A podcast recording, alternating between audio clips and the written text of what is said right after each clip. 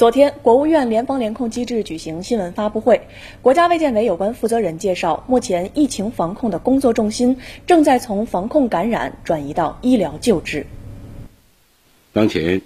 疫情防控的工作重心从防控感染转到医疗救治，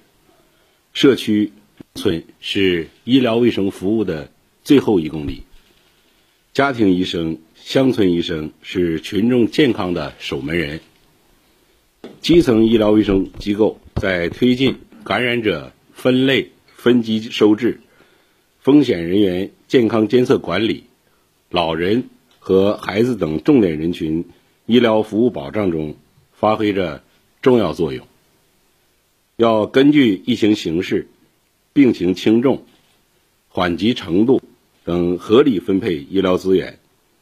进一步提高。服务效率和质量。米峰表示，要强化重点人群的健康监测和服务保障，及时提供咨询指导，加强基层医疗卫生机构发热门诊设置，筑牢基层首诊的第一道防线。要为基层啊提供必要的设备条件，特别是啊要把这个基层的相关的药品和一些这个抗原检测的试剂盒啊。要配备的充足啊，这个提前都要做好储备。短期内可通过二三级医院这个下沉啊，派人支持基层的一些做法，还可以呢，招聘近五年来已经离退休的工作人员，充实到基层医疗卫生机构，积极发挥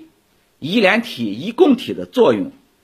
特别是要发挥这个牵头医院的作用。加强具体成员单位的发热门诊的这个一些建设运行情况的指导。